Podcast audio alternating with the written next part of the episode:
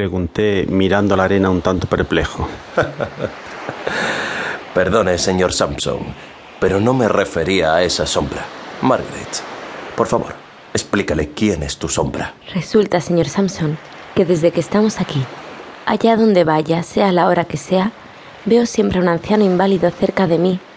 Se lo dije a mi tío, y éste le llamó mi sombra.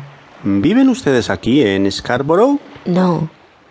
Yo estoy temporalmente, por motivos de salud, en casa de una familia donde me ha colocado mi tío. ¿Y qué sabe usted de esa sombra? Le pregunté, sonriente.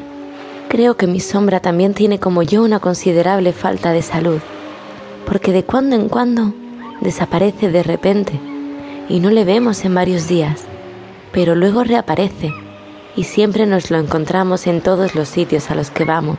¿Será el que se ve allí?